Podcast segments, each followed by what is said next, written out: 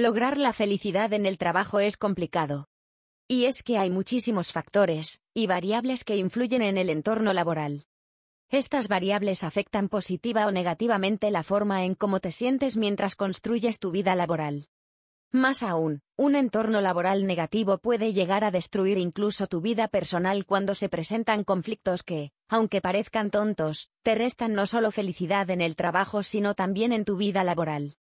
En este post profundizaremos, bajo la guía de Luis Palacios, el tema de cómo obtener la felicidad en el trabajo e incluso cómo mejorar nuestro entorno laboral. Como dice el mismo Luis, a por ello. Identifica las variables que afectan a tu entorno laboral y te restan felicidad en el trabajo. En este mundo tan práctico hemos acabado pensando que si obtengo un buen salario eso bastará para sentirme realizado durante la jornada laboral. Cuando no hay felicidad en el trabajo, estar en ese entorno laboral se vuelve tedioso, sin sabor e incluso amargo. Pero, ¿cómo sabes qué es lo que tienes que evaluar para aceptar un trabajo y que éste funcione para ti? Existen dos tipos de variables que tenemos que tomar en cuenta para evaluar si un entorno laboral nos dará felicidad en el trabajo o no. Por un lado están tus variables racionales, y por otro, estas se complementan con tus variables emocionales, que dependen mucho de quién eres y el rol profesional que juegas. Llegar a una entrevista de trabajo estableciendo una postura clara sobre tus principios y aspiraciones, es algo que tenemos que hacer. Establecer cuáles son las cosas que esperamos de una compañía antes de entrar a ella es lo que nos va a ayudar a avanzar con buen pie desde el principio en ese nuevo entorno laboral. Mejora tu entorno laboral eligiendo la empresa ideal para ti desde todas las variables racionales.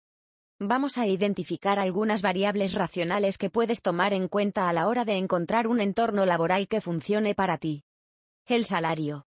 Mientras más cómodo estás económicamente, mejor fluyes en tu entorno laboral. Si estás resolviendo un problema de trabajo cuando estás pensando en otras preocupaciones, la capacidad de solucionar problemas se aleja. Por eso, estima correctamente tus necesidades salariales antes de empezar con las entrevistas de trabajo. Los beneficios de salud. Si eres una persona con algunos padecimientos de salud o con padres barra hijos que dependen de ti, esta variable es vital que la tomes en cuenta. El ahorro que puede generarte mantener buenos planes de salud a través de tu empleo es un tema que si bien no te da felicidad en el trabajo, te genera tranquilidad en tu hogar. Flexibilidad en horarios. Si eres padre o madre de familia, estás estudiando un máster o tienes actividades y hobbies marcados, seguro que la flexibilidad de horarios te generará felicidad en el trabajo. En ese caso, toma esta variable en cuenta e incluso investiga si la empresa a donde quieres migrar tiene estas características en el entorno laboral. Pagos compartidos por escolaridad.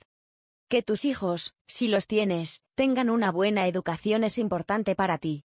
Si es el caso, hay cientos de empresas que han entendido que otorgar este beneficio genera felicidad en el trabajo y un entorno laboral más productivo, por eso pregunta con confianza qué paquete de beneficios hay referidos a la familia.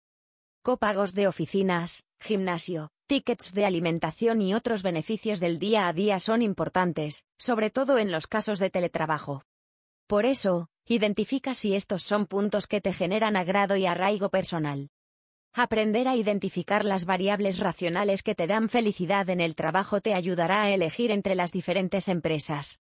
Entender que un paquete de beneficios que para unos es genial pero para ti es irrelevante, puede darte el empujón que necesitas para elegir correctamente uno u otro lugar.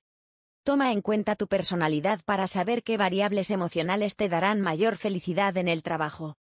En párrafos anteriores nos enfocamos en las variables duras, en esos beneficios tangibles que como mínimo te garantizan un apoyo económico adicional.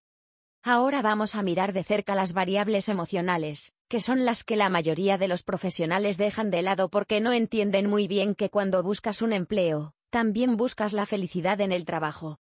Las variables emocionales son miles y un puñado de ellas son las que te afectan mientras estás desempeñando tareas en el entorno laboral. Vamos a empezar con responderte a ti mismo un pequeño cuestionario que te ayude a identificar dónde dirigir tu atención. ¿Es importante para ti hacer carrera dentro de una empresa? ¿Qué tipo de líder prefieres que dirija tu equipo? En cuanto a desarrollar las tareas que te asignan, ¿prefieres el cambio constante o más bien algo ya estructurado? ¿Con qué tipo de perfiles te interrelacionas mejor? ¿Te gusta trabajar en equipo o prefieres tareas solitarias?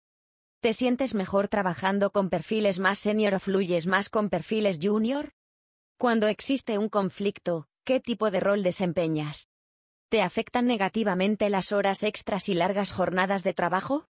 ¿Prefieres horarios establecidos y normas estrictas? ¿Te gusta el trabajo por objetivos o prefieres que te valoren por el tiempo que pasas en la oficina? Si entendemos que, como dice Luis Palacios en su curso, el equipo es un puzzle de intereses, y que el puzzle cambia a lo largo del tiempo, podemos entender por qué una empresa que hace tres años te daba felicidad en el trabajo, ahora ya no. ¿Hace cuánto no revisas tus motivaciones y la felicidad que te genera tu entorno laboral? Veamos un ejemplo muy claro de cómo estas preguntas te pueden ayudar a identificar qué variables son importantes para ti en el entorno laboral, y cómo encontrar la felicidad en el trabajo fácilmente, tomando en cuenta tu propia personalidad. Si eres un estilo de persona sumamente rigurosa, que le gusta el estilo de liderazgo autoritario, y se siente valorado cuando reconocen sus horas extra, quizá una empresa de tamaño mediano, que ya tenga muy definidos sus puestos laborales, será ideal como tu entorno laboral. Por otro lado, cuando prefieres horarios flexibles, retos constantes, estructuras cambiantes y estilos de dirección más horizontales y abiertos, una startup puede ser un ambiente laboral que te dé felicidad en el trabajo. Aquí no se trata de definir si tus conductas aprendidas son ideales o no, se trata de entender que si buscas un entorno laboral ideal para ti, necesitas conocerte bien, en la mayoría de las empresas, la principal afectación la van a generar tu equipo de trabajo y el líder directo de tu equipo, o tú, en caso de que seas el líder. Con esto en mente, toma la decisión más inteligente poniendo sobre la mesa ambas variables, y comparando tus opciones actuales en función de tu personalidad, tus necesidades y, por supuesto, aquello que te dé felicidad.